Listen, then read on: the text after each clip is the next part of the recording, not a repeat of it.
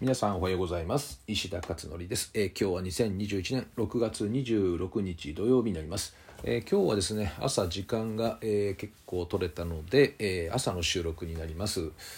えー、と土曜日ということで、え、そうですねいつもだったらね私はお茶の稽古にね行ってるんですけどまあ今日はねないので、え、午前中はオンラインで、え、取材が1本ですかねズーム、え、あとは夜にママカフェプライムの夜ズームですね夜のズームということで夜の9時から、えー、行います。えーまあ、そんな感じで、まあ、今日もね、えー、オンラインが2本あるという感じですね。えー、それで今日のブログなんですけれども昨日はですね昨日のことについて書いたんですけれど昨日はですね、えー、結構久々に、えー、対談？対談ですかねただズームじゃないんですよねまあズームって言えばズームなんだけどもえー、私が自宅で収録ではなくですね、えーと、代官山ですね渋谷の渋谷の方にある代官山ありますね。あそこの代官山に蔦屋書店ってあるんですね。T サイトですね。あの有名な超おしゃれなあ空間の本とねあとスタバも入ってですね。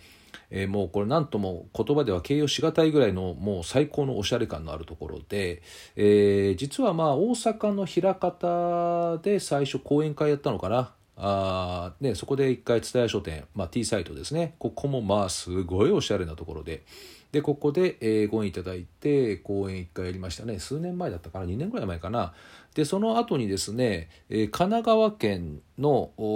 あれどこだったかな？あれ藤沢の方だったかな、えー、結構ねちょっと離れてるんですけどね駅から。そこの蔦屋書店。ここでもまた講演会をえやっているのでだから T サイト自体は3箇所目なんですけどねただ3箇所目って言ってもこの代官山が確かこれがあれじゃないかな一番の中心というか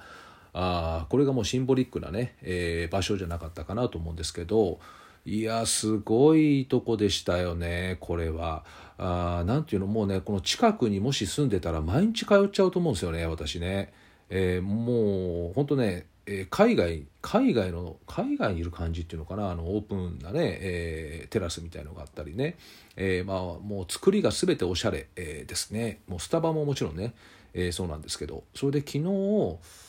えー、何時だったかな？午前中にオンラインのズームでですね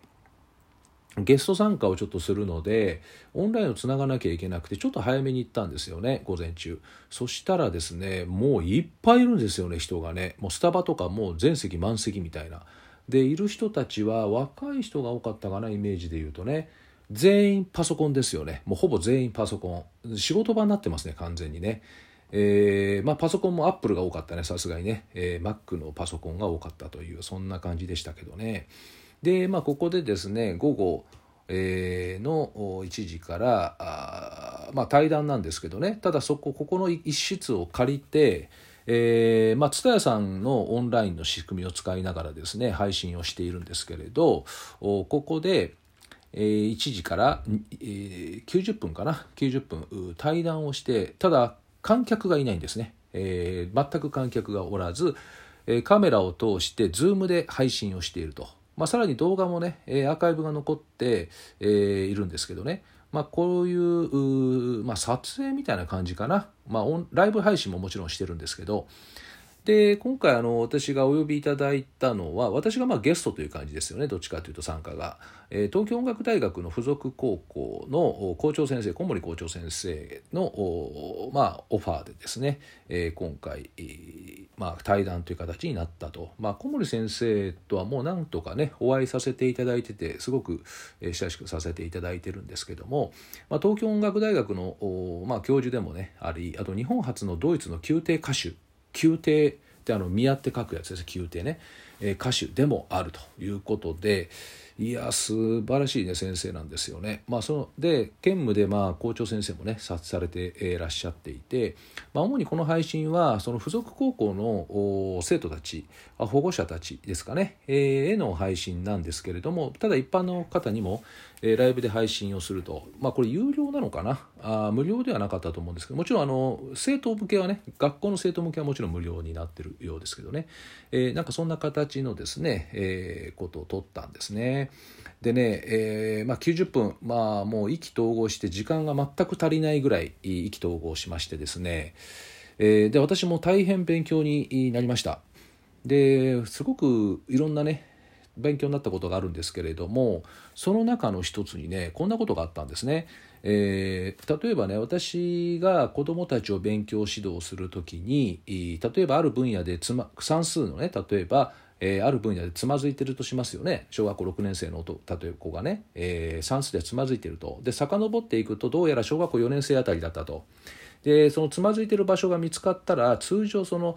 つまずいてるところを何とかしようとしますよね。えところがそうではなく私がやってきたのはその1個前のできる部分ですね。そこをまずやってリハビリをするという。でリハビリしてできるできるというできる感覚を作ってから移行させるってやり方をやってきてたんですよね。でこれがやっぱりその伸びるんですね圧倒的にね。でできないところただでさえできないのに遡って、まなんね、遡った前の部分がさらにできないって言ったらお前全然ダメだよねって言ってるのと一緒じゃないですかこれってねだから心の状態って全然上がんないですよねなので、えー、普通はほらできないところを克服するって普通言うけどもそれってもうほとんど自分がね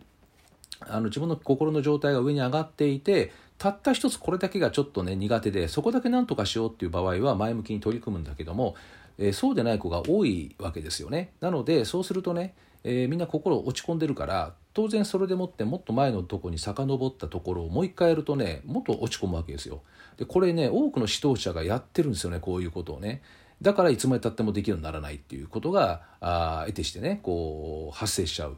ので、まあ、私もそういった経験が過去あってですねあこれダメだなと思って。それでいろいろやり方を工夫していく中でできる部分から入っていくってことをやってきてたんですね。そうしたらですねその校長先生からの話の中でびっくりしたんですよね。あの音楽をねこうやってる時につまずく箇所あるじゃないですか。でそのつまずく箇所を練習するんじゃなくその前の部分をずっと練習していくとできるところをね。でできる部分を練習してからそのつまずくところに移行させていくって話があってああ何？一緒だねって話になってですね。でこうやって分野が異なっても学ぶ学ぶというね同じ土俵に立って考えると共通するわけですよね。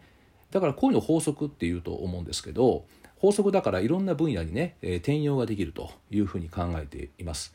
でやっぱりそのまあねこの校長先生も当然音楽家として超一流の方ですので学び方とかねそれも当然知ってらっしゃるんですよねご自身もね音楽家でもありつつも、えー、指導者でもあるということででやっぱりね一流の指導者って同じこと言いますよねみんなね。えー、なのでこういったものをですねできればあ私はなんかたくさん広めたいなと思っていてで知らない人が多いですよねやっぱりね。で多くの場合ですね経験値からこう学んでいくってことになると思うんですけどでも学べないケースもあるじゃないですか。知らなかったっていうケースね、えー、依然こうなんか苦手なとこばっかりをずっとやり続けるみたいな。だからそれで全然成果が上がらないからそれはお前もうやる気がないお前がダメなんだみたいななんかこういうわけのわかんないような論法になっちゃうので、えー、もっとですねこういったあ法則っていうのは世にやっぱ広めていきたいなって思うんですよね。まあ、なのでここでねこういうお話を今しているんですけど、えー、そうするとねあの少し一人でもね多くの子がね、えー、自分に自信持っていけるといいんじゃないかなって思っています。えーまあ、こうしてですね今回まあ、ある意味異分野教育っていう点ではね同じかもしれませんけど、まあ、私は音楽家じゃないので、えー、異分野ですよね。でこういった異分野の方々との対談のお話っていうのはね共通部分がすごく見出せて本当に楽しいですね。えー、なのでこれからもですねいろんな方々との対談を私は積極的にねやっていきたいなっていうふうに思っています。えー、ということであのブログにはですね写真をちょっと載せてるんですけどねあそうそうあの本当はねズーム昨日午前中だからやってたんでテラスでやろうと思ったら大雨が降ってきてですねもう大変でしたねスコールのようなまあそんなね、えー、ちょっと雨の写真もね載っけています。えー、ということで、えー、よろしかったらブログの方もぜひ、えー、ご覧になってみてください。ということで今日は以上となります。では良い週末をお迎えください。